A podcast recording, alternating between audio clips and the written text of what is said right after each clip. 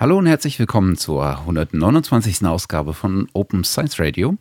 Und äh, wir haben heute mal wieder die Freude, eine äh, Sonderausgabe in Anführungszeichen äh, zu, ähm, vor uns zu haben äh, in Zusammenarbeit mit Wikimedia. An der Stelle nochmal ganz herzlichen Dank, denn wir ähm, widmen uns mal wieder dem äh, Fellow-Programm Freies Wissen.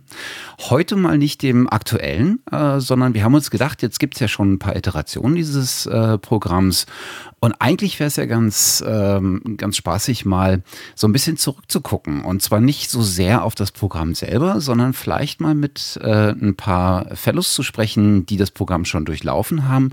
Und einfach mal zu gucken, was sich so aus der Arbeit, die sie während, ihrer, äh, während ihres Fellowships äh, absolviert haben und vielleicht auch aus den Kontakten, die sie währenddessen geknüpft haben, was da eigentlich daraus geworden ist und wohin sich das Ganze entwickelt hat, ob es vielleicht ähm, am Ende vielleicht sogar noch Weiterentwicklungen davon gab äh, oder in welcher Art man sozusagen auch von diesem Fellow-Programm als, ich nenne es mal, hm, soziale, hm, gesellschaftssoziale Initiative vielleicht auch noch profitieren kann. Und ich bin natürlich nicht allein, auch wenn ich jetzt äh, quasi den Eingangsmonolog gehalten habe. Äh, wie immer dabei äh, der Konrad. Hallo. Und wir begrüßen ähm, zwei Gäste heute. Äh, zum einen Marion Goller. Hallo Marion. Hallo. Und Nikolas Schmelling. Hallo zusammen. Hi, ihr wart beide, wenn ich es richtig auf dem Zettel habe, äh, Fellows im äh, Programmdurchlauf 2016, 2017. Ja. Das war der, äh, war das der erste? Das war der erste. Das war der erste. Hm, okay, ihr habt also die Pfade, äh, ihr hattet die Ehre, die Pfade auszutreten. Wahrscheinlich vielleicht auch ein bisschen die harte Arbeit, die Pfade auszutreten. Ähm, Bevor wir ähm, euch vielleicht so ein bisschen zum, zum Fellow-Programm befragen, ähm, vielleicht könnt ihr euch selbst einfach ein bisschen ähm, vorstellen, aus welcher Ecke ihr so äh, kommt thematisch und wie es euch eigentlich zu diesem Fellow-Programm überhaupt geführt hat. Marion, magst du beginnen? Ja, also ich bin Juristin und äh, bin insofern ähm, ein bisschen Exotin im Fellow-Programm, als dass ich über freies Wissen forsche, theoretisch. Also ich äh, forsche über die Privatisierung von Wissen durch Immaterialgüterrechte, also Urheberrecht, Leistungsschutzrecht, Patentrecht und so weiter. Ähm, und insofern passt das Fellow-Programm schon sehr gut auf mein Forschungsvorhaben. Äh, also dieses Programm heißt ja freies Wissen. Mhm. Und der Working Title meiner Arbeit ist tatsächlich unfreies Wissen. Ähm, wobei bei mir der Fokus ein bisschen breiter ist. Also das Fellow-Programm äh, zielt ja vor allen Dingen auf offene Wissenschaft ab und äh, ich fasse das noch ein bisschen weiter. Ähm, eben nicht nur auf Wissenschaft, sondern insgesamt äh, sage ich, okay, was ist denn eigentlich Wissen und ähm, definiere oder ich, ich teile Wissensgüter in drei Gruppen ein, Fakten, Kultur und Technologie und schaue mir an, ob und inwieweit diese durch Immaterialgüterrechte eben privatisiert werden, also Leuten oder Unternehmen als Eigentum zugeordnet werden. Und im zweiten Schritt, was man über offene Lizenzierungskonzepte, also sowas wie die General Public License oder die Creative Commons Lizenzen, äh, als Wissensproduzent, Wissensproduzentin selbst dagegen tun kann. Und wo solche freien Lizenzierungskonzepte vielleicht an ihre Grenzen stoßen. Mhm. Also du beschäftigst dich sozusagen auch in der ähm, thematisch schon länger mit dem Thema. Ist das dann sozusagen der nat natürliche Schluss, dass man über den Begriff stolpert und dann auf das Fellow-Programm äh, kommt? Oder hattest du ohnehin Beziehung zur Wikimedia, wovon ich fast mal ausgehen würde? Äh, nee, lustigerweise nicht. Also ich war, ähm, oder was heißt, ich hatte insofern Beziehungen äh, zur äh, Wikimedia, als dass ich schon Mitglied im Förderverein war, bevor es das Fellow-Programm gab. Äh, aber mich hat tatsächlich eine Freundin auf dieses Fellow-Programm aufmerksam gemacht. Die hat mir einen Link geschickt, hat gesagt, hier, guck doch mal da, das wird gefördert. Äh, bewirb dich doch da mal. Und äh, sie war jetzt selbst auch in der, in der zweiten Runde dabei als Fellow, die Sarah Maidang. Ähm, die hat mich quasi darauf aufmerksam gemacht und dann habe ich gedacht, hey, das äh, passt ja wie die Faust aufs sprichwörtliche Auge. und ähm, habe eben mein, mein Vorhaben beschrieben und äh, den Förderungsantrag hingeschickt und so und bin dann zu meiner sehr großen Freude auch genommen worden. Mhm. Schön. Ähm, Nikolas, wie sah es bei dir aus? Ähm, ja, tatsächlich habe ich, die Maria hatte schon ein bisschen was mit Wikimedia so ein bisschen zu tun gehabt, hat sie gesagt. Ähm, ich habe das eigentlich nur spontan auf der Seite vom Stifterverband irgendwie gesehen, ungefähr fünf Tage vor Ausschreibung, Ausschreibungsende. Und äh, das war eigentlich ganz lustig, weil äh, ich hatte gerade so ein Teilthema meiner Promotion abgeschlossen und äh, war dabei, mich gerade so ein bisschen neu auszurichten und hatte dann fünf Tage, mich darauf zu bewerben. Ähm, also ich bin eigentlich Biologe, habe irgendwann mal nach dem, nach dem Bachelor gesagt, so nee, da habe ich keine Lust mehr drauf, ich möchte irgendwie ein bisschen mehr mit Computer machen und mache jetzt so ein ja, so ein Mittelding aus Bioinformatiker und Biologe. Ich, ich helfe halt da, wo, wo Not am Mann ist, sag ich mal. Ähm, und im, im Fellow-Programm habe ich dann mich so ein bisschen, weil ich selber an zirkadianen Uhren arbeite, also so ein bisschen Zeitmesser innerhalb einer Zelle, ähm, habe ich dann gesagt, okay, wie wäre es denn, wenn wir das mal irgendwie evolutionsmäßig uns mal genau angucken? Und ähm, in der Biologie ist es ein bisschen schwierig, Evolutionsversuche zu machen, weil das einfach wahnsinnig lange dauert sagen, von, von Grund auf gezielt durch Evolution ähm, einen Mechanismus zu entschlüsseln. Aber es gibt halt die Möglichkeit, das über Computersimulation zu machen.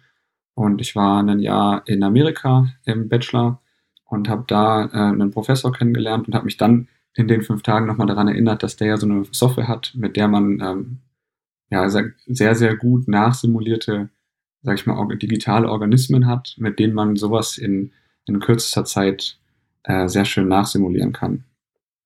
Und ähm, ja, da habe ich einfach sozusagen ein bisschen versucht, nochmal den aktuellen Stand der, der Literatur nachzuvollziehen und habe das dann alles relativ zügig zusammengeschrieben, äh, abgeschickt, geguckt, wo ich es noch sozusagen öffnen kann an manchen Stellen und war dann ziemlich überrascht, dass das überhaupt geklappt hat.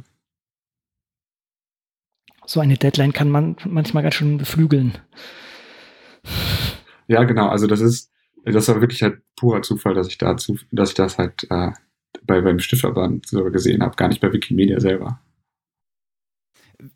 ich meine, wir, wir wollen ja so ein bisschen äh, mal gucken, wie sich sozusagen die Zeit auch für euch danach entwickelt hat, ähm, was natürlich auch ganz spannend ist und sicherlich einer der Motivatoren sein kann für ähm, zukünftige Fellows, äh, unabhängig von der Arbeit, die man während der, äh, des Fellowships ähm, und den Austausch, den man da erfahren kann.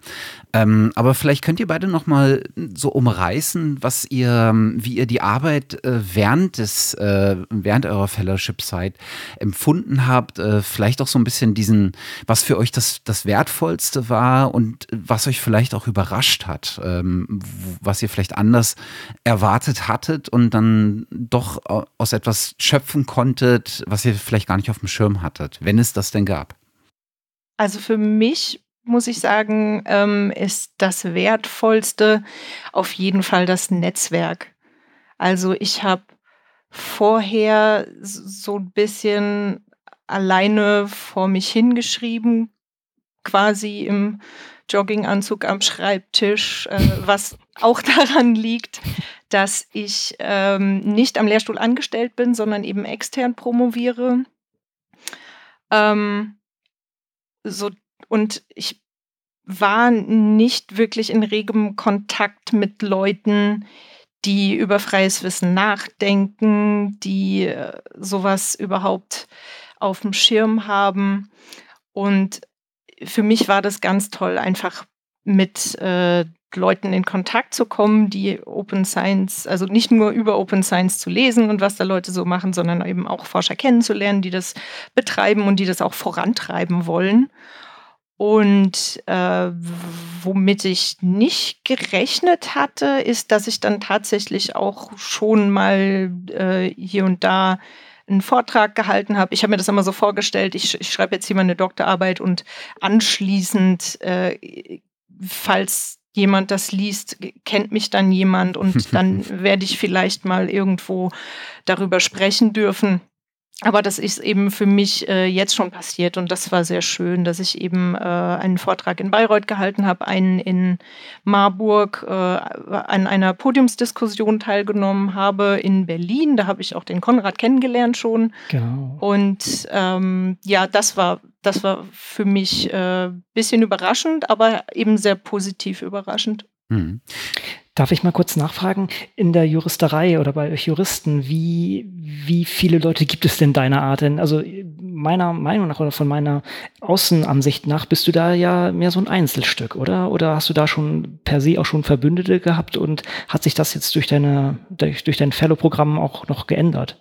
Also Einzelstück zum Glück nicht. Also ganz so schlimm ist es nicht. Mhm. Ähm, es ist so, dass das Open Science in der Rechtswissenschaft gerade erst so am Ankommen ist. Also es, ähm, wer da zum Beispiel schon, schon einiges macht, ist äh, mein Tandempartner, der Hanjo Hamann, der eben auch im, äh, in der ersten Runde vom Fellow-Programm war. Und wir haben ja diese Verknüpfung von äh, zwei oder mehr Fellows zu einem Tandem dort gemacht, äh, was ich auch sehr schön fand. Und äh, Hanjo und ich sind auch so ein bisschen in, in einem engeren Austausch äh, geblieben.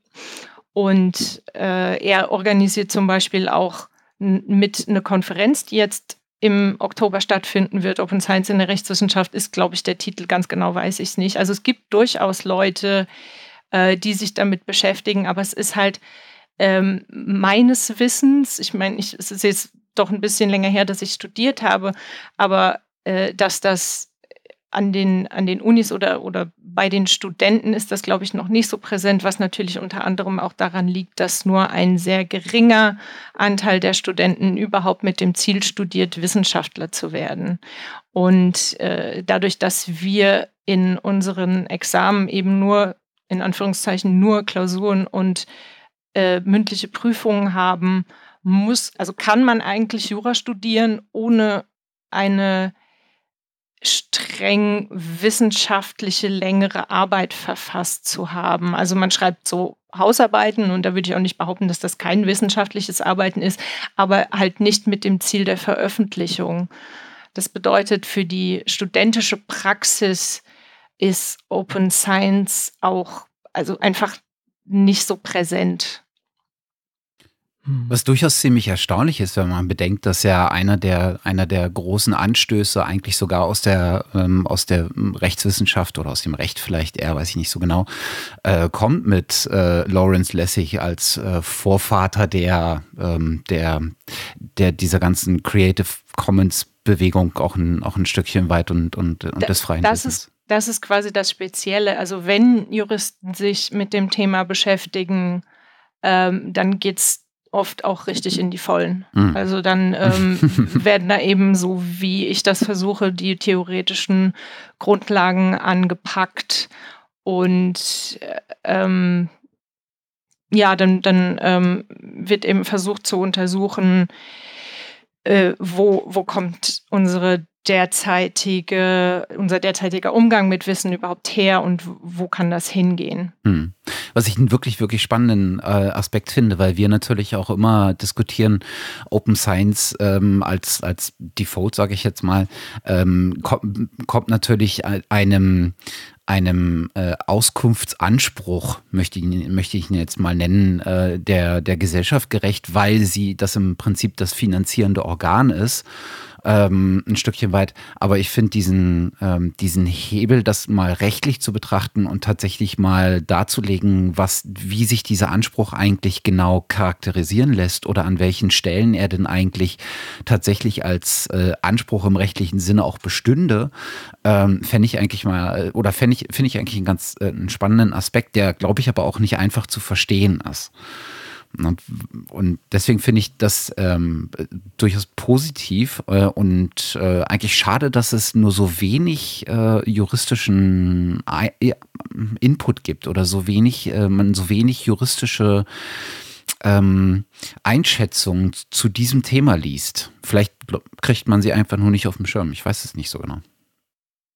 Ähm, wie gesagt, also das, das gibt es schon vor allen Dingen auch international. Also du hast eben Lawrence Lessig schon genannt, der ist da bestimmt ein Vorreiter. Johai Benkler ist ein weiter. Ibn Moglin der Haus- und Hofjurist der FSF äh, ist da auf jeden Fall noch zu nennen. Und ähm, ich bin halt in meiner Forschung auch über, über viele weitere gestoßen. Aber ich habe auch das Gefühl, dass die deutsche Juristerei da etwas langsamer arbeitet. Aber vielleicht ist es auch einfach nur, dass, dass wir doch einfach noch weniger Leute sind als die Amerikaner, die dann eben auch einfach mehr zu dem Thema produzieren und publizieren können. Also es ist nicht so, dass da, dass da nichts passiert, hm. aber es ist eben häufig eher eine theoretische Beschäftigung damit, weil es ja auch so ist, dass für, dies, für das praktische Arbeiten in der Juristerei einfach nicht so viele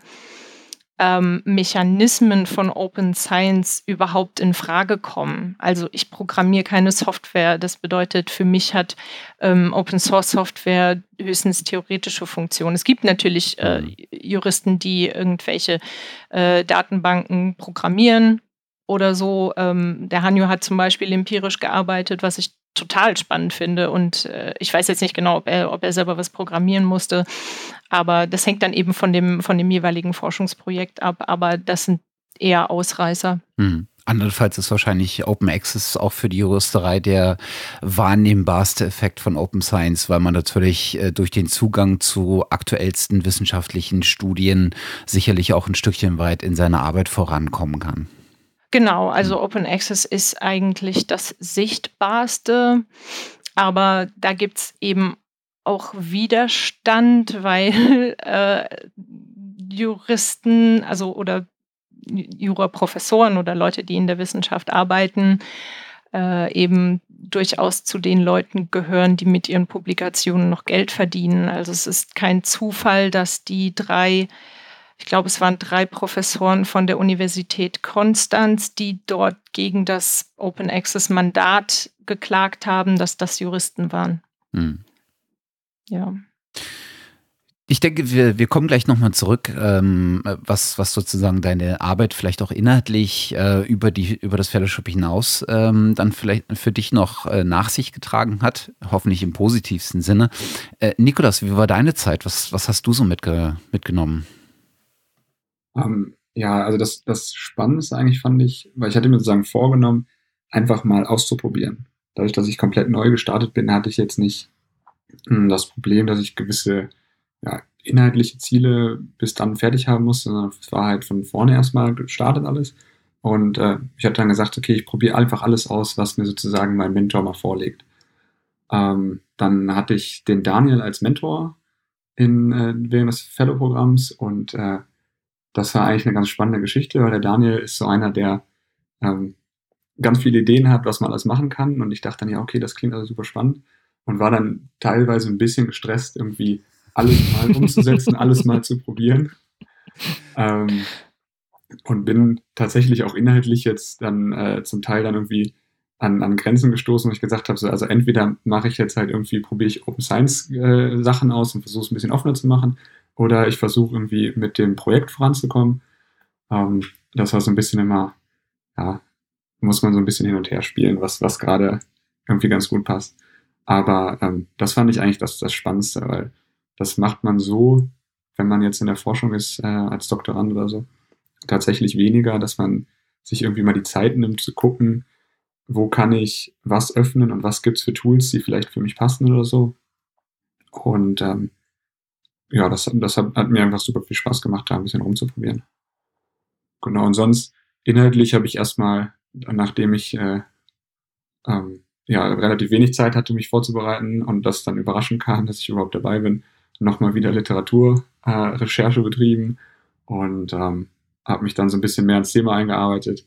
Das war eigentlich auch ganz cool und auch wichtig, aber ähm, war dann immer wieder zwischendurch zu sagen, ja, wollen wir nicht mal irgendwie äh, ein Video drehen für, mach mal einen Screencast für deine Programme, die du installierst oder so, dann können die Leute das nachvollziehen, dann packst du das bei GitHub drauf und sowas. Ähm, das kam dann immer zwischendurch nochmal rein und das war, dann hat einen so ein bisschen wieder rausgeworfen.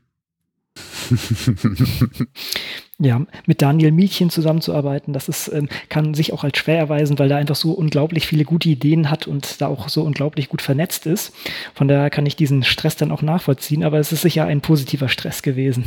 Auf, auf jeden Fall, ja. Also es hat, hat super viel gebracht. Das war halt vorher, ich habe mich so ein bisschen vorher zwar schon mit, mit Open Science äh, am Rande beschäftigt, aber ich bin da im Bachelor äh, mit in Berührung gekommen, als ich bei Titus Brown drüben an der Michigan State gearbeitet habe. Und ähm, dann als Masterstudent hat man eigentlich ja nichts, was man jetzt irgendwie Open Science mäßig so wirklich teilen kann. Ähm, und dann in der Promotion habe ich das dann verschärft aufgenommen. Mit dem Fälle-Programm hat sich das dann natürlich alles geändert, weil ich dann tatsächlich einfach mal so ins kalte Wasser geschmissen wurde und habe dann ganz viel probiert und ähm, das war einfach, da, dafür ist das Fellow-Programm halt super gewesen. Mhm. Das heißt, du hattest im Prinzip zwei Mentoren, die äh, im, im, in dieser Open Science Bewegung zwei auch sehr deutlich wahrnehmbare, wahrnehmbare Figuren sind. Also, also der. Namentlich äh. Titus Brown noch, genau. Genau. Ähm, Marion, wer war dein, deine Mentorin oder dein Mentor? Meine Mentorin war die Ina Blümel von der TIB. War, ähm. war die fachlich äh, so ein bisschen näher bei dir oder war, war das ein Input, der aus einer komplett anderen Richtung kam? Nee, der, der Input kam schon aus einer anderen Richtung. Das hat sie auch von Anfang an gesagt, dass sie ähm, mit mir halt keinen rechtswissenschaftlichen, fachlichen Austausch betreiben kann. Und das habe ich auch überhaupt nicht erwartet. Ähm, und auch nicht, äh, ich behaupte mal, das wird sich dann später zeigen, äh, gebraucht.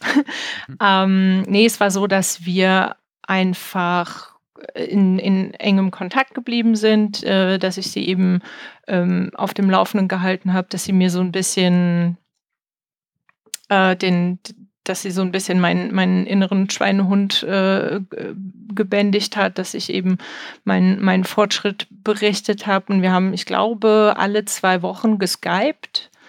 Und wir sind dann so verblieben, weil ich ja keine großartigen Zwischenstände oder Arbeitsabschnitte veröffentlichen kann, dass ich äh, eben anderweitig in Erscheinung trete durch Bloggen oder den äh, ein oder anderen Vortrag oder mal auf eine Konferenz fahre oder so, damit ich eben äh, trotzdem meine, ich sag mal, Multiplikatorfunktion, äh, die ja mit dem Fellowship einhergehen soll, erfülle.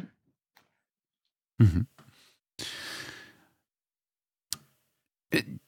Einer der, einer der Aspekte, den ich mir vorstellen könnte, der bei der Erwägung von Interessierten eine Rolle spielen kann, ob man jetzt äh, sich dafür äh, bewirbt oder nicht, weil es ja auch immer, denke ich, ein bisschen zusätzliche Arbeit ist, mal mehr, mal weniger sicherlich, je nachdem, woher man kommt und was man macht und inwieweit man sich in dieses Thema vielleicht auch stürzen will ähm, oder wer der jeweilige Mentor oder die Mentorin ist.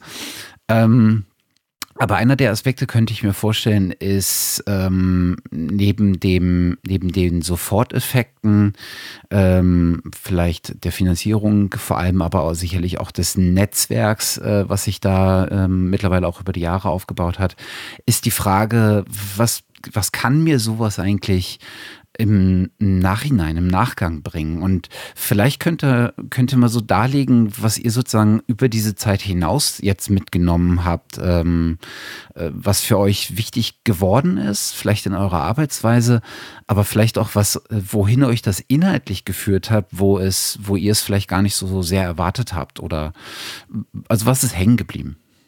Ähm, also ich habe tendenziell hat sich jetzt bei uns auch im, im Labor und im Institut ähm, dahingehend eigentlich schon viel geändert, dass wir ähm, vor allem auch jetzt nicht nur mit den Publikationen, wo wir irgendwie schon immer irgendwie das Gefühl hatten, dass Open Access eine ganz gute Idee ist, weil man auch einfach ein bisschen mehr Reichweite dadurch kriegt. Ähm, aber wir haben auch angefangen, jetzt unsere Laborprotokolle äh, reproduzierbarer äh, unter einer offenen Lizenz äh, bei Protocols.io hochzuladen. Das habe ich während des äh, Fellow-Programms irgendwann bin ich darüber gestolpert. Und ähm, auch die Daten, ähm, alle hinterlegen wir einfach jetzt auch immer schon vorher. Ähm, die Plasmide werden auf, auf Datenbanken hochgeladen. Und dann grundsätzlich hat sich in dem, in dem Stil schon auch das ganze Labor so ein bisschen äh, in der Richtung angepasst. Das äh, stößt manchmal ein bisschen auf, auf Gegenwehr, äh, aber eigentlich hat das echt ganz gut jetzt funktioniert über die letzten zwei Jahre so. Ähm, spannend ist es eher dann, wenn man sagen nicht alleine an einem Thema arbeitet, was ja selten vorkommt, sondern Kollaborationspartner hat außerhalb des Institutes, vielleicht sogar außerhalb der Universität, mhm. ähm, dann, dann wird das Ganze ein bisschen spannender, weil dann ist halt sagen nicht dieser, dieser Entwicklungsprozess, den wir als Labor durchge, äh, äh durchgangen, durchlaufen sind, den, den haben diejenigen dann sozusagen nicht, sondern die kriegen dann von uns ähm, die, die Wünsche geäußert und müssen halt da dann irgendwie mit umgehen. Und äh, das, das ist manchmal ganz interessant, was dann so bei rumkommt. Hm. Das heißt also, der Effekt, den, den man mit diesem Fellow-Programm auch erzielen will, nämlich, dass die Fellows ähm, sozusagen als Mandatsträger oder als Botschafter in die eigene Organisation hineinwirken wiederum und da vielleicht ein bisschen das The für das Thema ein bisschen Werbung machen, vielleicht ähm, Kollegen begeistern, vielleicht Kollaborationspartner begeistern und teilweise ihre Arbeit auch in der Gruppe dann einen Schritt weiter öffnen, als sie es vielleicht ursprünglich getan hätten. Ist bei dir tatsächlich auch ein Stückchen weit äh, realisiert worden? Ja, genau. Also ich glaube, das funktioniert ähm, grundsätzlich bei allen Fellows ganz gut, glaube ich. Ähm, das ist, ich hatte am Anfang ein bisschen das Gefühl, dass ich da vielleicht ein bisschen zu wenig mache, zu langsam bin und dass, dass diese, diese ja, Botschafterrolle nicht so ganz wahrnehme. Ähm, ich glaube, das ist auch tendenziell erst nach dem Fellow-Programm gekommen, wenn man so wieder ein bisschen, bisschen Abstand hat, ein bisschen äh, auch wieder Ruhe und seine Zeit für, für die Sachen hat, dann kommt das so Schritt für Schritt, dass man irgendwie immer mal über ein Problem stößt in seinem Umfeld und sagt, so, hey, man, du könntest das doch eigentlich so machen und dann profitieren viel, viel mehr Leute davon.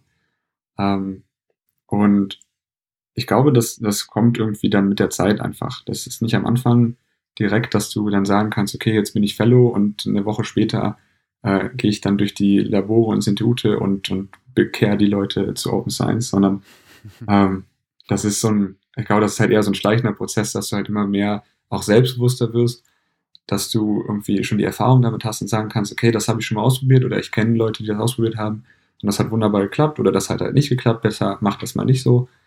Ähm, und, und dann bewegt sich da eigentlich in der Richtung ganz viel.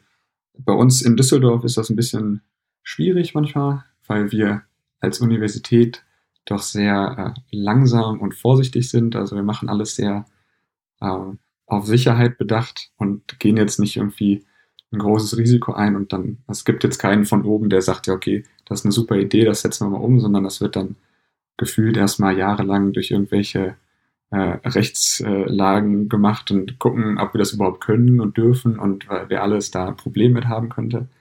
Ähm, aber ich hatte zufällig tatsächlich mal auf dem, äh, auf dem Open Innovation Workshop die äh, persönliche Referentin von unserem, von einem unserer Prorektoren getroffen, und das hat jetzt, glaube ich, fast zwei Jahre gedauert, aber wir haben, glaube ich, jetzt im September äh, hält der Mann, gibt er einen Workshop der Prorektor für Open Science und Research Data Management.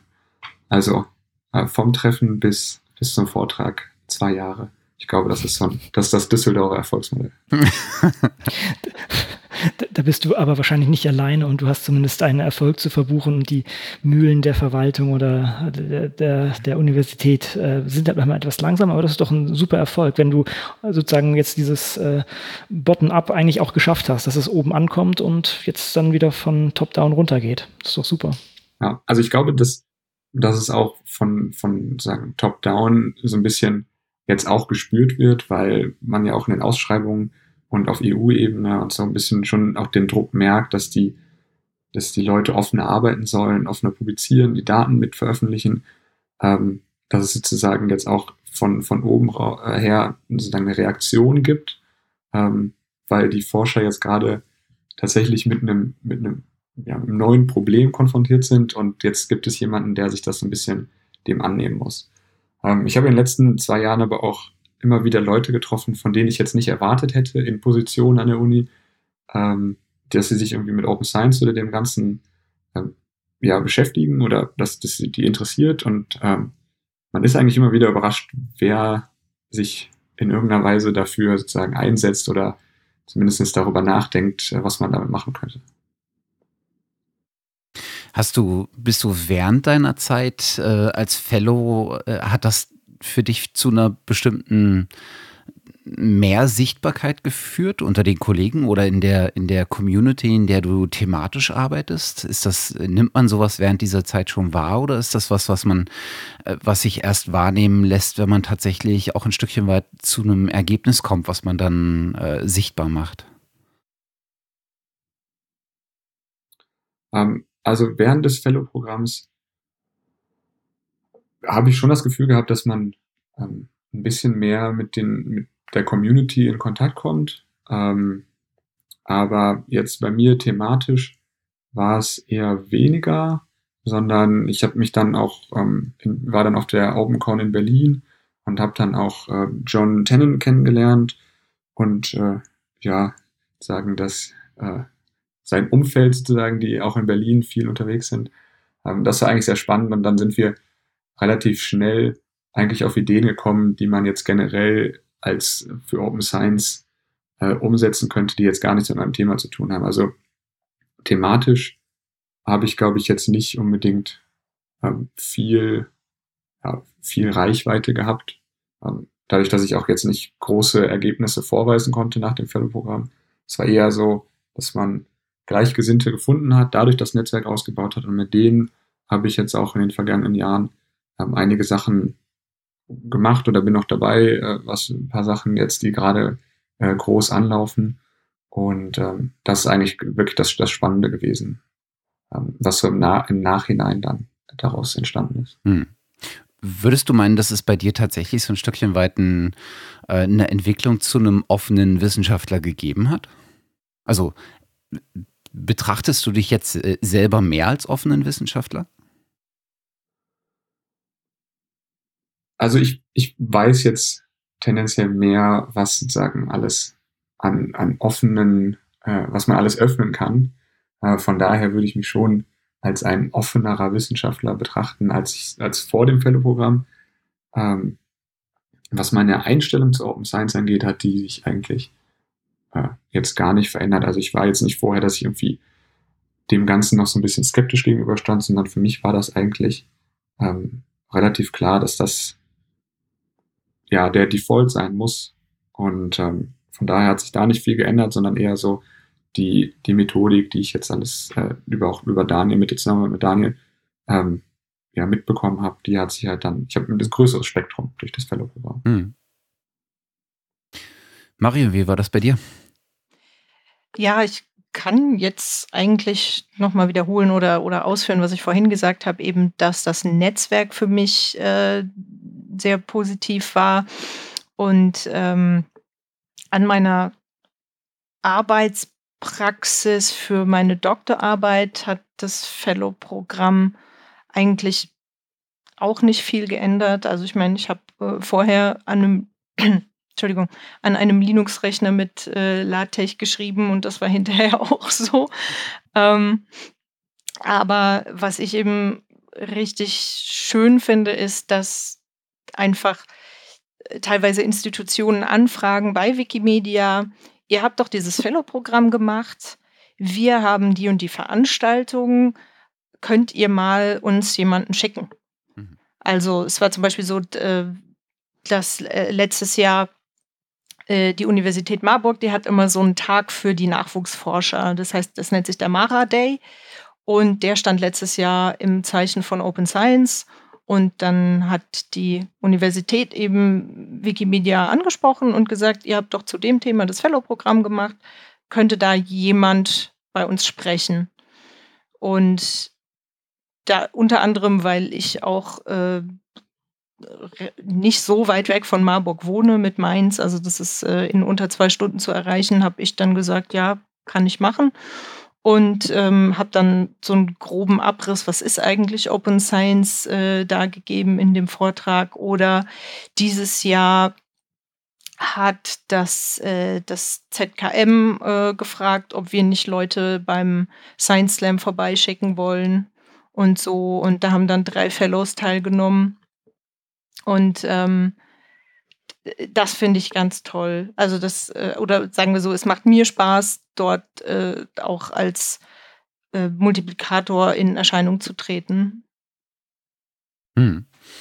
Und konntest du, konntest du inhaltlich aus deiner Arbeit während der Zeit, also hattest du vielleicht einen Aspekt, den du ähm, in dem, während deiner Fellow-Zeit besonders betrachtet hast, den du dann wiederum mitnehmen konntest, äh, der dich jetzt längerfristig äh, noch beeinflusst im, im weitesten Sinne? Ähm, ich habe direkt am Anfang bei dieser Handreichung mitgemacht. Mhm. Und ich habe noch die, die habt ihr, glaube ich, auch schon mal erwähnt. Ja. Die ist auf Wikibooks. Und habe äh, dadurch nochmal äh, gelernt, was für verschiedene Facetten Open Science denn haben kann.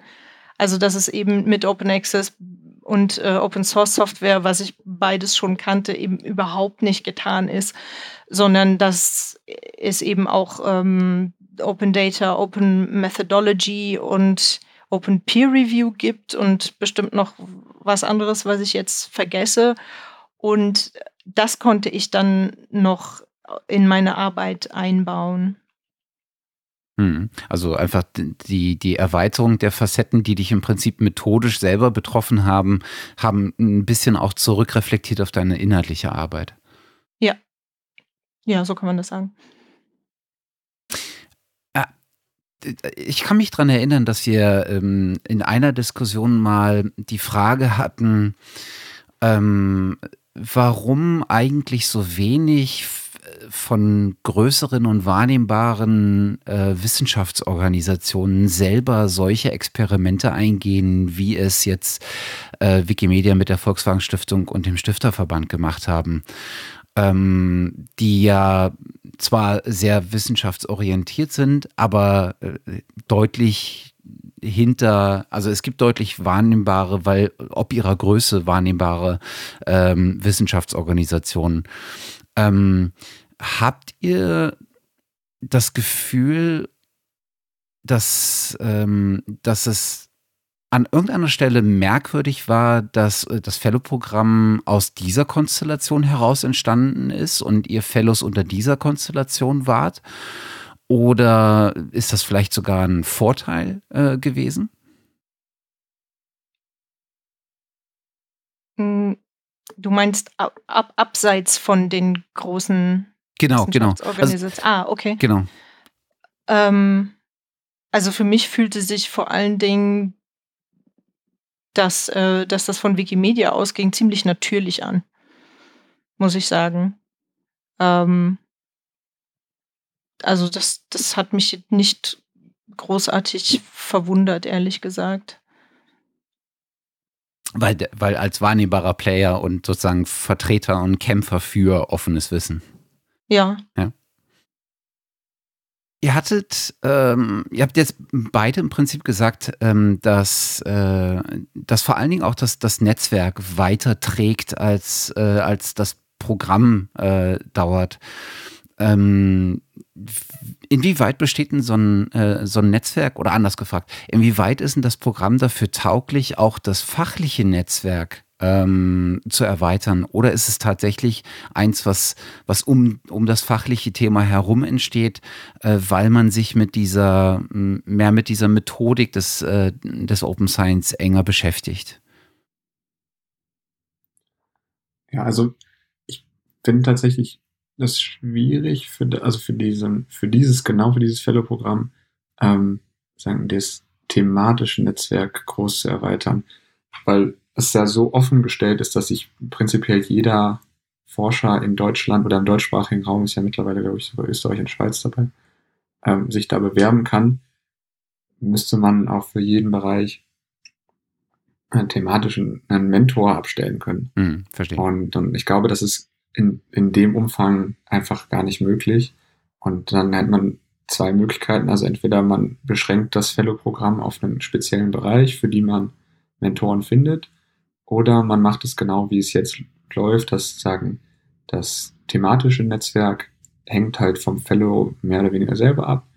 Und ähm, das Open Science Netzwerk, was man drumherum äh, ausbauen kann, das kann dann von den Mentoren auch äh, gestützt und, und erweitert werden. Und ich glaube, dafür ist es tatsächlich ähm, ein hervorragendes Programm. Und, und meiner Meinung nach sollte es auch genauso bleiben, dass es nicht den Fokus aufs Thematische legt, sondern eher auf die Umsetzung des Thematischen in Open Science und dadurch verstärkt äh, die Mentoren im, im Open Science Bereich dann einsetzt. Hm. Es bringt euch also ähm, jetzt nicht äh, thematisch so schnell voran, wie es vielleicht ähm, die Arbeitsweise von euch beeinflusst hat und äh, ein bisschen, äh, bisschen vielleicht auch in eine andere Richtung gedrängt hat. Vor allen Dingen aber auch äh, dazu geführt hat, dass ihr vielleicht an eure Kollegen herantretet, an, äh, wie Marion sagte, an Interessierte aus anderen Richtungen, die dann anfragen, ob sie nicht vielleicht ein bisschen mehr Einblick bekommen könnten, herantretet und das sozusagen hier vor allen Dingen im Prinzip einen, einen sozialen Effekt gibt, der, der wahrnehmbar ist. Ja, also ich, man kann natürlich das Glück haben, dass man jetzt einen, einen Mentor findet, der thematisch äh, sehr gut auf das Thema passt. Ähm, das ist dann sozusagen, ist halt einfach dein Glück. Ähm, aber sonst ist es genau richtig so, wie es ist, dass man halt ähm, diese Unterstützung im Open Science Bereich, im, im Sozial, sag ich mal, im sozialen Bereich bekommt und ähm, dann gestützt vom, vom Mentor äh, auch, sag ich, dann diesen nächsten Schritt wagt und dann den thematischen äh, Partner oder Förderer, den man dann braucht, äh, kontaktiert. Also bei mir war das so, dass ich zwar den Professor schon ein bisschen kannte, aber ich wäre jetzt nie auf die Idee gekommen, im Fellow-Programm zu sagen, okay, komm, ich schreibe dem jetzt einfach eine E-Mail, ich komme mit dem Programm äh, so nicht weiter, ich brauche genau seine Hilfe und äh, war dann auch sozusagen in der Lage, äh, für zwei Monate nach Amerika nochmal spontan zu gehen hm. innerhalb des Fellow-Programms. Und das hätte ich wahrscheinlich so nicht gemacht, wenn ich äh, durch, durch Daniel jetzt nicht auch dazu ermutigt äh, worden wäre, genau einfach mal diesen Schritt zu wagen. Hm.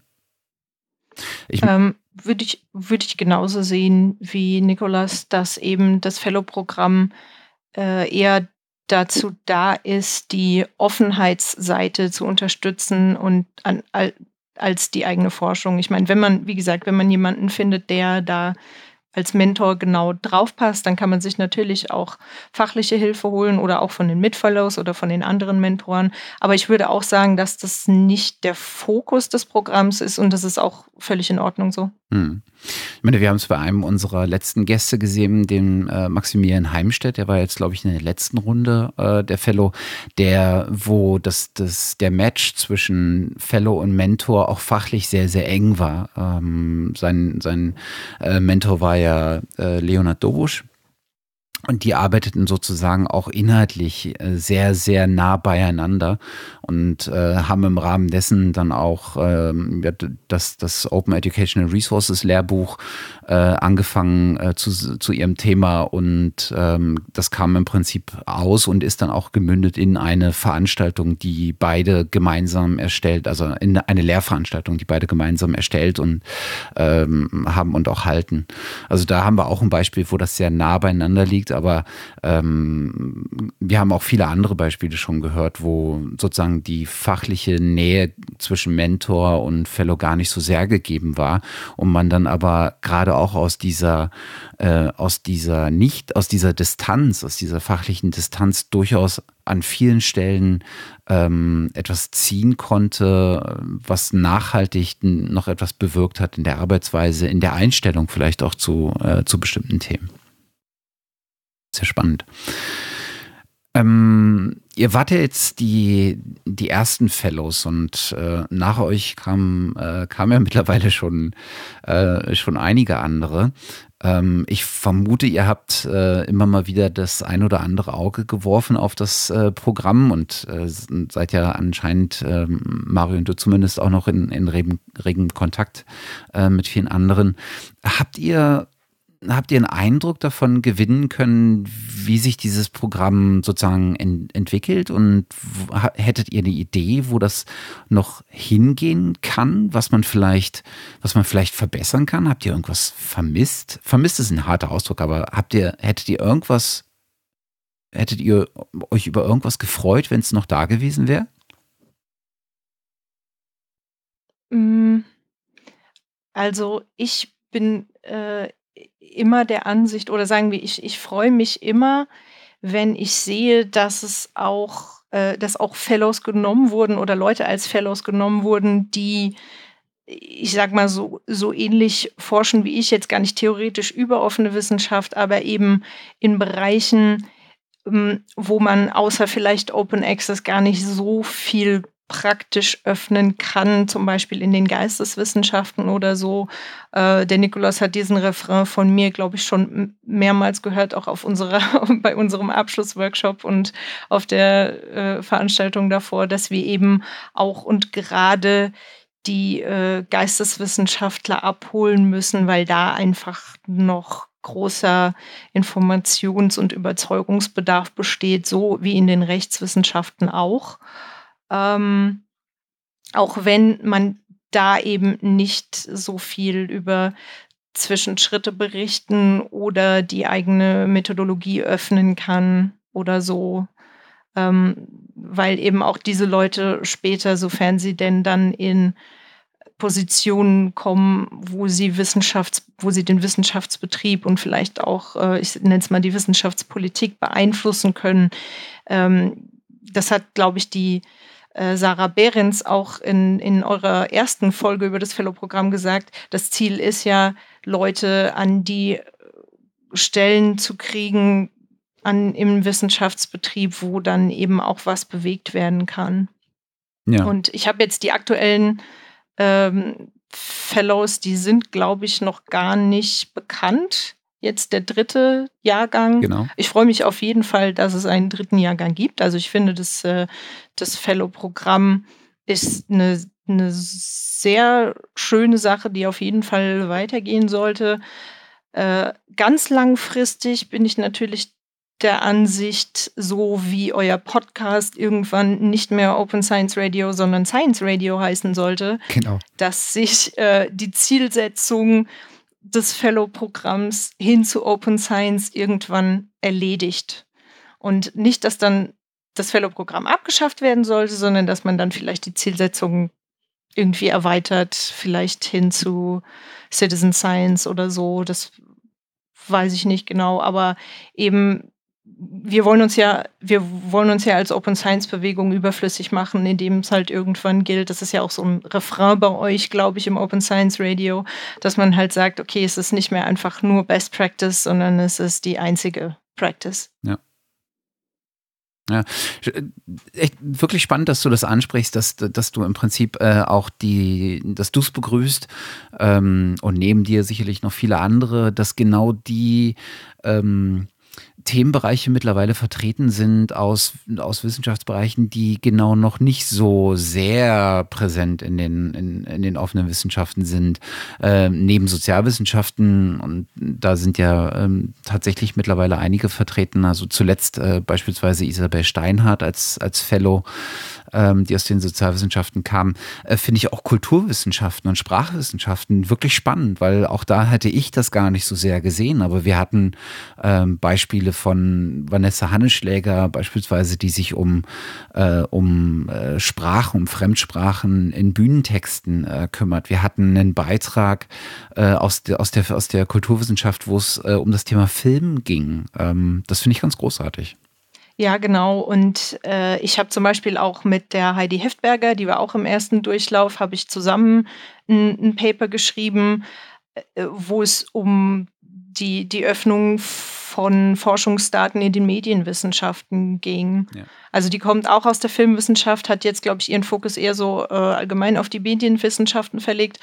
Und das ist eben, ich, ich könnte mir vorstellen, dass dort dir der Open Science Gedanke jetzt durch das Text- und Data Mining ein bisschen mehr Verbreitung findet, weil es eben jetzt möglich ist, automatisiert riesige Textkorpora zu durchsuchen und äh, weil Forschern jetzt eben vor Augen geführt wird, inwiefern sie das eben vielleicht gar nicht dürfen oder dann zumindest das Korpus hinterher nicht teilen dürfen für, einen, für eine Anschlussforschung und so. Und ähm, ich könnte mir vorstellen, dass sich da dann vielleicht in Zukunft was bewegt. Ja. Nikolas, du noch Gedanken dazu? Ja, also ich finde, das, das Fälle-Programm ist tatsächlich dadurch, dass es halt so viele Leute aus unterschiedlichen Bereichen zusammenbringt, genau, also das ist halt die Bereicherung des Programms. Ähm, was sich jetzt in der, sagen, vom ersten bis zu den jetzigen Durchläufen so ein bisschen geändert hat, was ich jetzt mitbekommen habe, ähm, ist zum einen halt der Auswahlprozess ist deutlich professioneller geworden, sage ich mal. Ähm, bei uns war es damals noch, glaube ich, nur eine PDF, die wir zusammen äh, schreiben mussten mit der Projektbeschreibung und Motivationsschreiben. Und mittlerweile ist das ähm, halt in, in, auf, auf, einer tatsächlichen Bewerbungsplattform läuft das jetzt und äh, ist in, in, kleinere Bereiche untergliedert, zu denen man dann speziell auch äh, dann genau sagen soll, wo man sein Projekt auch bei Wikimedia eingliedern kann und äh, welche Bereiche man offen machen kann und das sehr, sehr detailliert tatsächlich darstellt. Ähm, und was mich, was mich sehr gefreut hat, war, ich glaube, es war dann Anfang zweites Programm, ähm, dass noch die Volkswagen Stiftung dazugekommen ist. Ich hatte da ähm, bei der Abschlussveranstaltung vom ersten Mal ähm, mit dem Dominik, glaube ich, darüber geredet gehabt, zufällig, ähm, dass sie nämlich auch in ihren Ausschreibungen öfter sagen offene, ja, das Data Sharing oder, oder Open Access ja, verpflichten machen oder sich sozusagen wünschen. Ähm, und äh, dann war es für mich sozusagen ein bisschen naheliegend, dass das vielleicht auch jemand sein könnte, der daran Interesse hat, bei dem Fellow-Programm auch mitzumachen. Und dass es dann tatsächlich dazu gekommen ist, dass noch jemand Drittes dazugekommen ist, äh, was das Ganze ein bisschen stabiler macht und vielleicht auch auf die lange Sicht hin äh, dann nachhaltiger macht. Äh, das hat mich total gefreut, weil ich glaube, dass es das Fellow-Programm ähm, muss es geben. Ich bin froh, dass es es gibt und ich glaube, das ist leider eher ein bisschen pessimistisch gesehen, aber ich glaube, äh, wir, die Notwendigkeit für dieses Programm wird auch noch ein bisschen bestehen bleiben. Hm.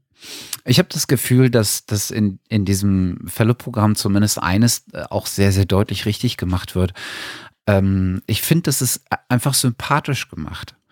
Also dieser Aspekt auf, auf, die, auf die Fellows, unabhängig davon, was ihre Projekte sind, ähm, dass man tatsächlich die Menschen ein Stückchen weit auch in den Vordergrund stellt ähm, und das vor allen Dingen auch nach außen transportiert, ähm, finde ich einer einer der wirklich ähm, spannenden und schönen Aspekte an diesem Programm. Also ich habe halt einfach als jemand, der äh, außen äh, steht im weitesten Sinne und äh, das Ganze sozusagen einfach begleitet, weil ihn, weil ihn das interessiert, was da so passiert, habe ich halt die Möglichkeit, einfach auch ein Stückchen weit die Menschen kennenzulernen. Ich habe ein Stückchen weit ähm, die Möglichkeit nachzu, ähm, nachzuerfahren, aus welcher Motivation äh, die kommen.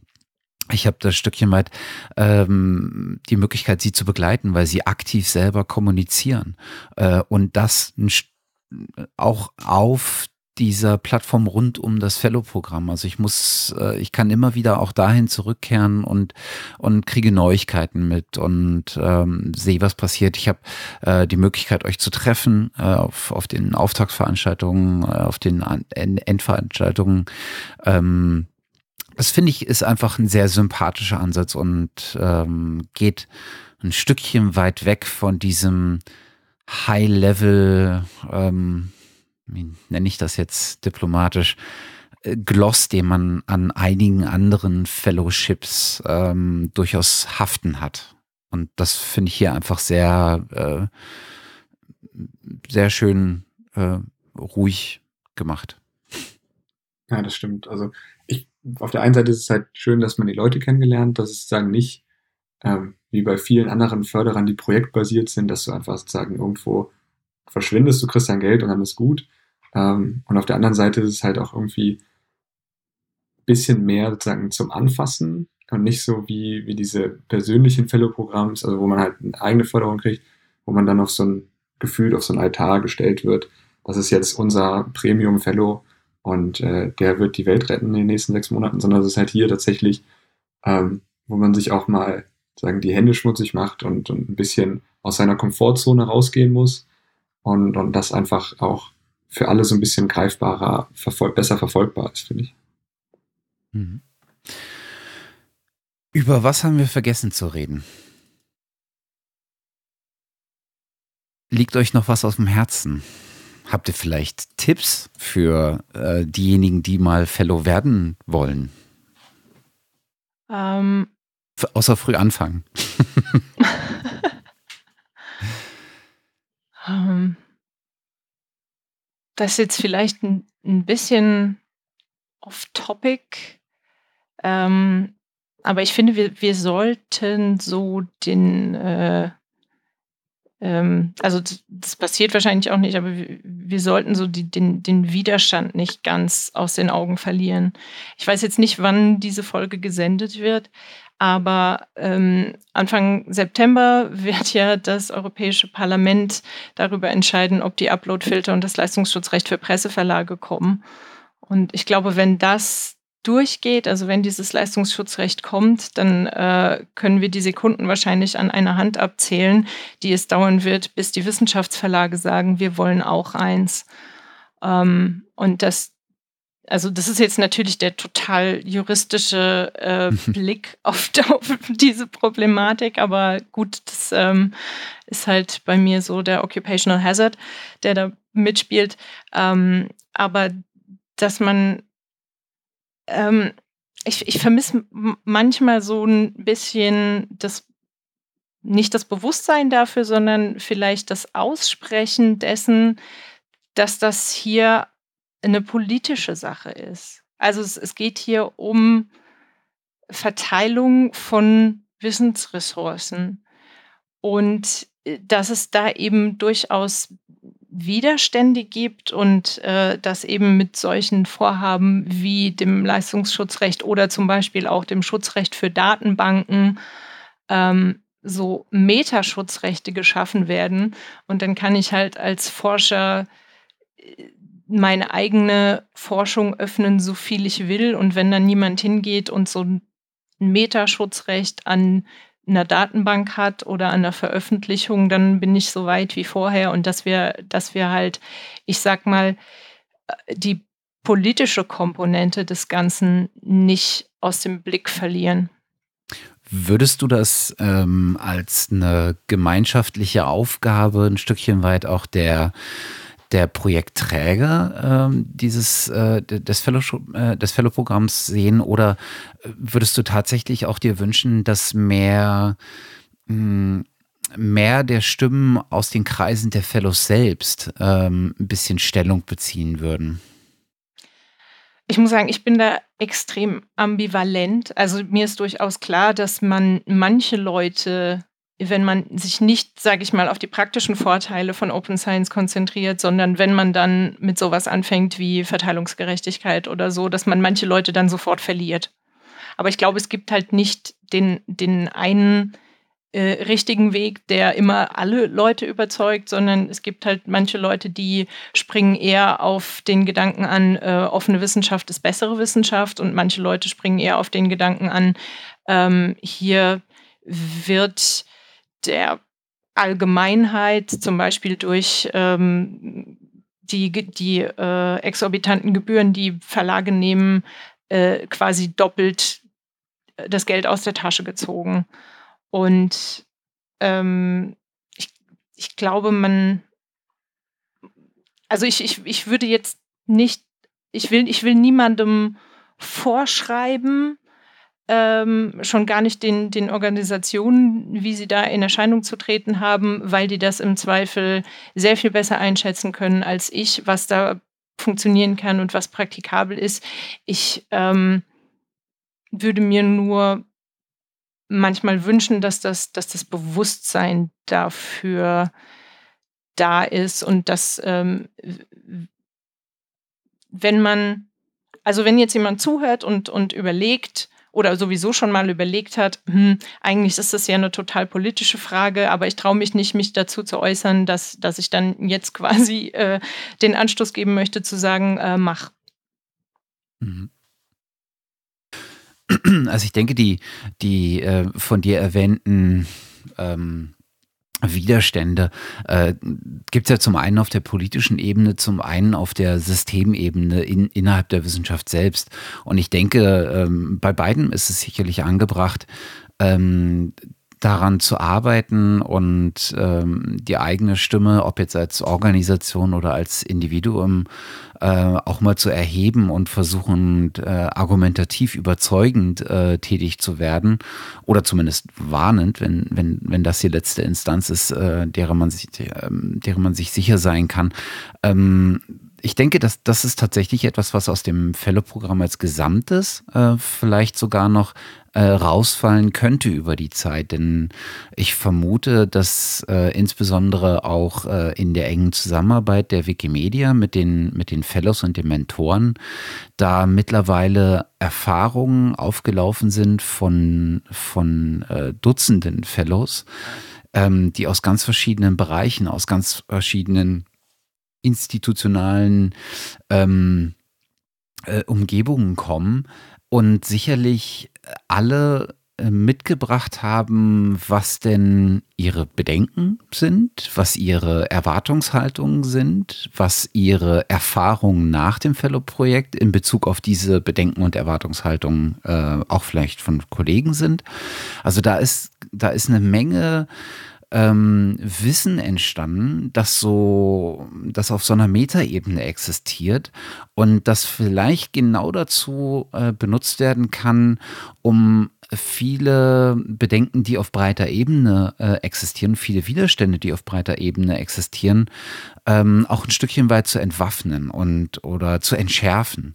Und ich denke, das könnte tatsächlich auch einer der, der lohnenden Outputs über die Zeit noch sein, dass sich sowas vielleicht in entsprechende ähm, Maßnahmen münzen lässt oder in entsprechende Produkte münzen lässt. Ich denke, die Handreichung äh, Open Science war so einer der, äh, der Startpunkte, einfach äh, aus der Sicht derjenigen, der es jetzt umsetzen will, mal so eine Handreichung äh, zu haben. Was sind eigentlich so die, die kleinen Schritte, die ich tun kann, ohne dass ich jetzt gleich mein ganzes äh, Arbeitsumfeld irritieren muss und meine ganze Arbeitsweise umstellen muss? Ähm, ich denke, wenn wir das noch hinkriegen und über die Zeit vielleicht nach dem dritten, vierten, fünften Durchgang, ich weiß es nicht, wann es da wirklich gegeben ist, ähm, tatsächlich auch eine eine politische, aber auch eine Botschaft, eine institutionelle Botschaft oder eine organisatorische Botschaft daraus noch formulieren können, äh, wäre das, glaube ich, auch äh, wirklich ein spannendes Ergebnis des ganzen Programms. Ist vielleicht sehr abstrakt jetzt gewesen, aber. Nee, nee, ich, ich, ähm, ich äh, weiß schon, was du meinst und ich äh, stimme dir da auch äh, voll zu. Ich meine, in den ersten Durchgängen muss man natürlich erstmal sich etablieren und dann gucken, was, was da überhaupt so möglich ist in die Richtung. Und ich möchte, das, das wollte ich nochmal klarstellen, ich möchte nicht, dass, dass irgendjemand äh, jetzt denkt, ich verlange von Fellows, Mentoren oder der Wikimedia die eigene Karriere oder Existenz aufs Spiel zu setzen.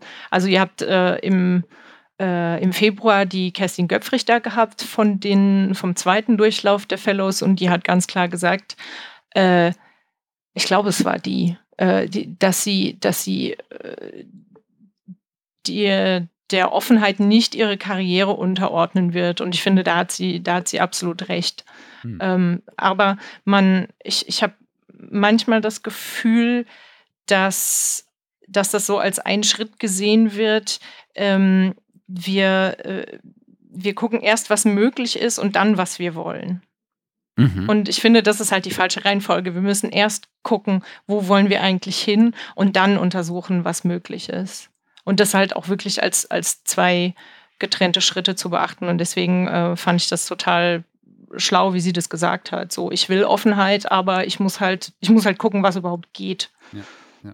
Und ähm, aber eben immer, immer in dem Bewusstsein handeln, ähm, dass das ist, wo wir hinwollen. Ich glaube, da, dazu ist, das ist genau der Punkt, an dem so ein, so ein Fellow-Programm in der Zusammenarbeit zwischen Fellow und Mentor wirklich hilfreich sind, weil du gerade mit den Mentoren, die in diesem Programm existieren, natürlich äh, Menschen hast, die ähm, die wissen im Prinzip, was möglich ist und die ja teilweise auch mit sehr, sehr viel Energie selbst daran arbeiten, diese äh, Grenzen des Möglichen sogar noch zu erweitern. Und ich glaube, das ist für viele, die vielleicht den Schritt in die offenere Richtung erst machen, äh, so, eine, so eine Art Druckbetankung ist, wie Nikolas es vorhin sagte. Ich meine, mit, mit Daniel Mietchen hat er natürlich auch jemanden, der äh, sehr, sehr aktiv ist und auch sehr, äh, sehr sichtbar aktiv ist. Ähm, aber ich kann mir vorstellen, dass das für viele Fellow, äh, Fellows im Prinzip so eine Art Druckbetankung ist, ob der Möglichkeiten, die einem im Prinzip offen stehen würden. Und dass dann auch im Gespräch mit jemandem, der erfahren ist, äh, auszuloten, was denke ich jetzt, wo die, wo meine Grenze wäre und was wäre tatsächlich meine Grenze, ohne dass ich mich in irgendeiner Art und Weise einem Risiko aussetze. Äh, denn das, wie du sagst, will tatsächlich niemand. Aber ich glaube, das ist, das ist der spannende Aspekt an solchen, an solchen Programmen wie dem, dem Fellow-Programm, ähm, weil man hier im Prinzip nicht alleine dasteht und weil man hier aus den, aus den Gesprächen und aus den unterschiedlichen Blickwinkeln sicherlich auch einige Einsichten schöpfen kann, die sonst im Verborgenen sind oder nur nach sehr viel Graben von Förderrichtlinien und Suchen nach Schlupflöchern und ähnlichem einfach sehr aufwendig sind. Und das, äh, das, das noch ein bisschen sozusagen, ich finde deinen Appell eigentlich ganz gut zu sagen, guckt euch doch erst an, wohin ihr wollt und guckt dann hin, wo ihr sozusagen Abstriche machen müsst. Das, das, das finde ich eigentlich auch gen, genau die richtige ähm, Einstellung. Ähm, wenn wir jetzt da beim, beim Politischen sind, finde ich aber schon, dass die, dass die Programmausrichter da eine gewisse Verantwortung haben. Also ich finde es immer schwierig, jetzt als Fellow oder die Fellows an sich so sind halt noch, sagen, dass unser Wort hat halt nicht so viel Gewicht, äh, dass wir da jetzt politisch auf politischer Ebene viel äh, machen können. Natürlich, wenn wir jetzt über die Jahre hin sehen, äh, dass, dass sich dann eine Gruppe bildet, die dann aus den Erfahrungen auch gucken kann, was möglich ist, was nicht möglich ist und dann so ein bisschen ähm, ja der der Politik ja Tipps oder sag ich sag mal Tipps geben kann. Ähm, auf der anderen Seite ist es halt so, dass der, der Stifterverband, Wikimedia und so ja auch schon ein, ein gewisses Standing haben, ähm, was man dazu tatsächlich nutzen kann, wenn man jetzt dahinter steht, ähm, um dann auch tatsächlich die Politik in dem Sinne zu beeinflussen. Ähm, und, und da ist halt eine gewisse Konsequenz irgendwie auch, auch nötig. Also ähm, das war ja bei der, was war das, Bill und Melinda Gates Foundation, die ja gesagt haben, ab Stichpunkt, Stichtag 1.1., ich glaube 2018, soll alles Open Access publiziert werden. Und äh, dann gab es einen Aufschrei von denen, die Geld von denen bekommen, die Förderung von denen bekommen. Nee, sie können ja jetzt nicht nur Open Access publizieren, weil dann können sie ja gar nicht mehr in Science publizieren. Und anstatt, dass die Bill und Melinda Gates Foundation gesagt hat, nee, ne, ist uns egal. Ihr habt das Geld von uns bekommen mit der Bedingung, dass ihr ab dann Open Access publiziert. Das war euch von vornherein klar. Dementsprechend müsst ihr das jetzt machen äh, haben sich dann zu entschieden, für äh, einen relativ großen Betrag äh, Publikationen bei Science einzukaufen, die dann speziell für die geförderten äh, Open Access zur Verfügung gestellt werden. Wo ich mir dann gedacht habe, das ist halt jetzt, ich glaube, das waren 10.000 Dollar oder so pro mögliche Publikation. Ähm, wo, wo ich mir gedacht habe, das ist halt, da ist man halt nicht konsequent genug gewesen und hat sich halt eigentlich, dann ist man eingeknickt und äh, hat diesen ganzen, diese ganze Idee von Open Science, Open Access im Endeffekt über Bord geworfen, weil man gesagt hat, ja gut, da gibt jetzt zwei, drei Leute, denen das jetzt ein bisschen aufstößt ähm, und die müssen wir zufriedenstellen. Und immer wenn das jetzt, immer wenn wir jetzt zu Problemen kommen und dann sagen, ja gut, dann machen wir halt nicht Open Science, weil äh, dann sonst seid ihr unzufrieden, ist es halt irgendwie das ein bisschen schwierig. Hm. Also ich denke, die, ähm, ich finde, ich finde es schon mal erfreulich und ähm, vielleicht sogar ein Stückchen weit erstaunlich, dass das Commitment der, äh, der derzeitigen äh, Förderer dieser, dieses Fellow-Programms äh, tatsächlich jetzt auch äh, weiterhin existiert. Äh, denn ich denke, das wird sicherlich auch ein Stückchen weit aus so einer Experimentieridee entstanden sein und scheint mir zumindest in einem solchen Maße ein Erfolg zu sein und in einem solchen Maße in, in eine Regel zu übergehen, dass, äh, dass hier zumindest äh, vorerst die Fortsetzung ähm, gesichert ist. Und äh, ich weiß natürlich nicht genau, wie lange, ähm, aber ich denke, irgendwann äh, wird dieses Programm tatsächlich so viel äh, Charakter auch haben, dass, ähm, dass Organisationen, die sich als Förderer ähm, aus unterschiedlichen Motivationen beteiligt haben, vielleicht dann auch äh, die Chance für sich selber erkennen, ähm, sich über dieses ähm, Programm als Instrument, sage ich jetzt mal, äh, in Mangel eines besseren Wortes, ähm, zu bestimmten Themen noch deutlicher zu positionieren, weil plötzlich ist da etwas, wo äh, wo man erfolgreich Menschen im Prinzip dazu zu be äh, bewegen konnte, Dinge anders zu tun, als sie es vielleicht gemacht haben, oder sie in dem zu unterstützen, äh, wie sie es machen wollten, was vielleicht, ähm, was sie sonst nicht hätten machen können, weil ihnen die Finanzierung gefehlt hätte oder der Support gefehlt hätte oder sowas. Ich glaube, daraus kann man schon auch als Förderer über die Zeit ähm, seine Haltung noch ein Stückchen weit ähm, weiter schärfen, ein Stückchen weiter herausstellen. Und ich fände es spannend zu sehen, ähm, welche Argumentation ähm, der Stifterverband oder die Volkswagen Stiftung ähm, oder Wikimedia, die aber ohnehin, denke ich, in, in diesem Kanon des pro-freien Wissen und des pro-Open Science schon recht wahrnehmbar sind, äh, was dann die Positionen sind. Und ähm, das wäre natürlich doppelt erfolgreich, wenn, wenn es sozusagen ähm, dazu dient, die Fellows äh, an ein Ziel zu bringen und sei es auch an ein äh, Zwischenziel. Ähm, vor allen Dingen aber äh, das Programm in eine Richtung zu lenken, dass es tatsächlich einem, einem größeren Ziel noch gerechter werden kann. Ähm, das glaube ich auch. Und wir haben ja jetzt, äh, oder ich habe jetzt schon viel über, über das Netzwerk geredet und äh, wie, wie äh, schön ich das finde, dort auch einfach so ein bisschen Bestätigung für die eigene Position zu finden. Und vielleicht geht es den Förderern ja ähnlich. Also vielleicht ist es so, dass, dass in, in teilweise diesen, diesen Stiftungen Leute sitzen, die sich mit dem Open Science Gedanken schon mal befasst haben, aber vielleicht nicht so richtig viel darüber wissen. Und wenn man dann sieht, ah, okay, ähm, diese Stiftung hat jetzt dieses äh, Open Science Fellow Programm gefördert, dann machen wir das doch auch und so, dass sich dann vielleicht so ein, so ein äh, Förderernetzwerk bildet, äh, die sich dann auch gegenseitig in, in ihrer äh, Position und ihre Unterstützung für Open Science äh, bestätigen. Mhm. Ja, das äh, fände ich, wäre natürlich der beste Effekt, den das Fellow-Programm haben könnte.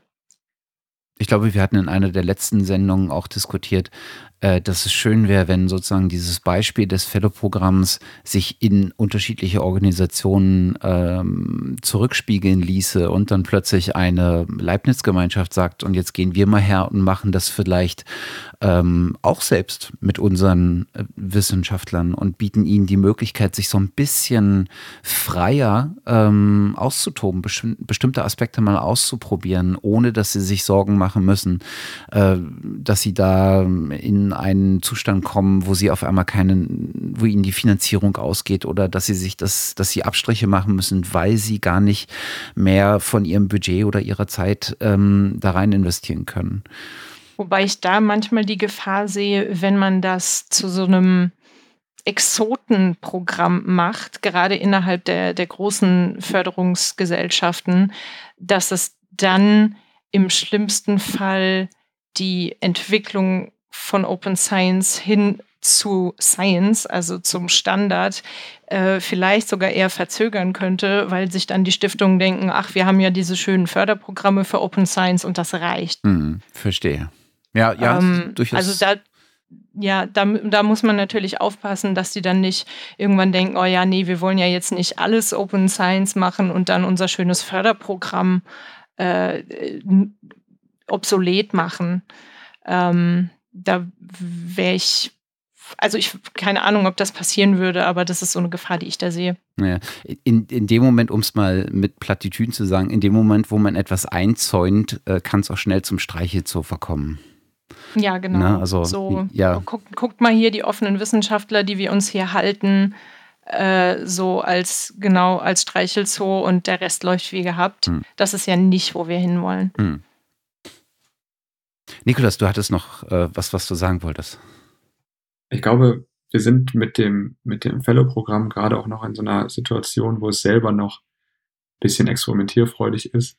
Und ich glaube auch auf den Seiten der Förderer, die dabei sind, dass innerhalb dieses Förderers wahrscheinlich auch noch nicht äh, alle von der Open Science Idee überzeugt sind und dass es da auch schon äh, gerade von Vorteil ist, wenn wir jetzt Leute haben in den Förderern, die das mal ausprobieren mit diesem Fellow-Programm und dann sehen, okay, das klappt super, ähm, an den und den Stellen, an denen vielleicht nicht so, und das dann in ihrer Institution weitertragen und dann sagen, für, jetzt nehmen wir mal den, den Stifterverband, äh, da bildet sich sozusagen innerhalb des Stifterverbands ein ganzes Open Science Netzwerk, die dann sagen, als kompletter Verband oder als, als, als Förderer dann sagen, okay, ab jetzt machen wir alles nur noch nach diesen Open Science Richtlinien. Ähm, und ich glaube, es ist auch in den kommenden Jahren irgendwie immer interessant zu sehen, nochmal die ganzen Fellows zusammenzubringen, nochmal alles Revue passieren zu lassen und dann zu gucken, was sind Methoden von Open Science, die in allen Fällen über alle Fächer hinweg funktioniert haben?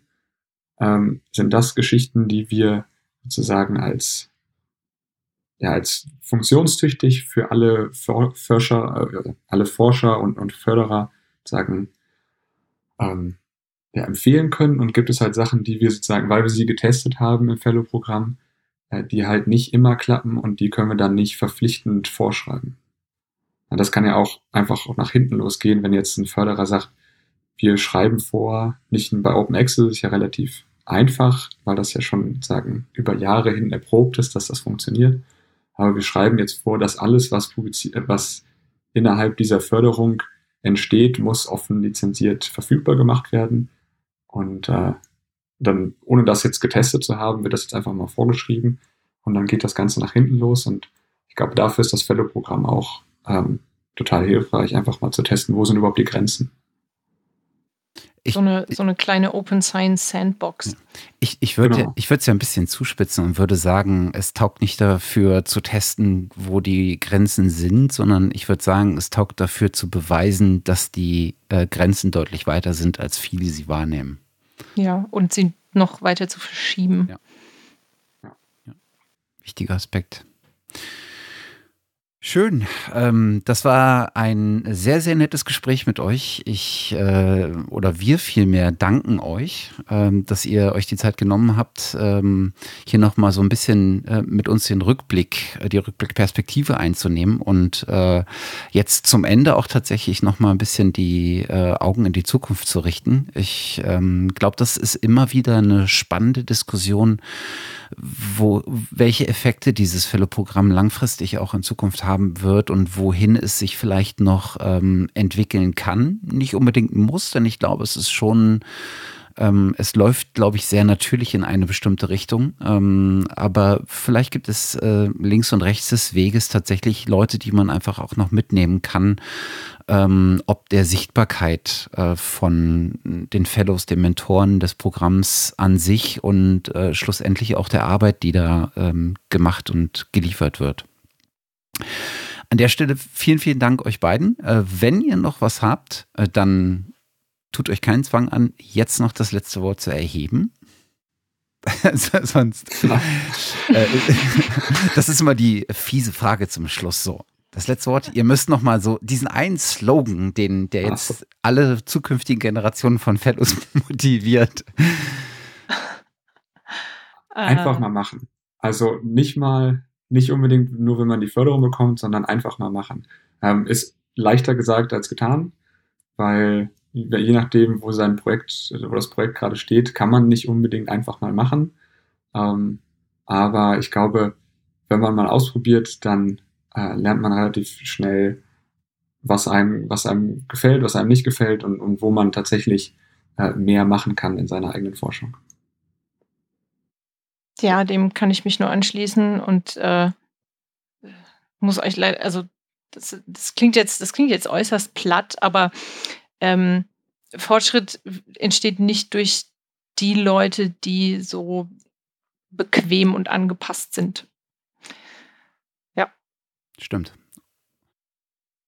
Ähm, damit, ich kann es nicht besser sagen, insofern sage ich am besten gar nicht mehr viel. Ähm, vielen, vielen Dank äh, euch beiden. Vielen Dank, danke dass wir euch. Ja, gerne. Danke gerne. euch, genau.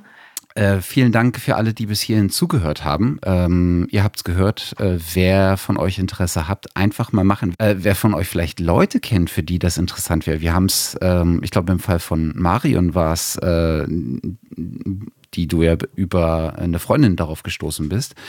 ähm, oder eine Bekannte.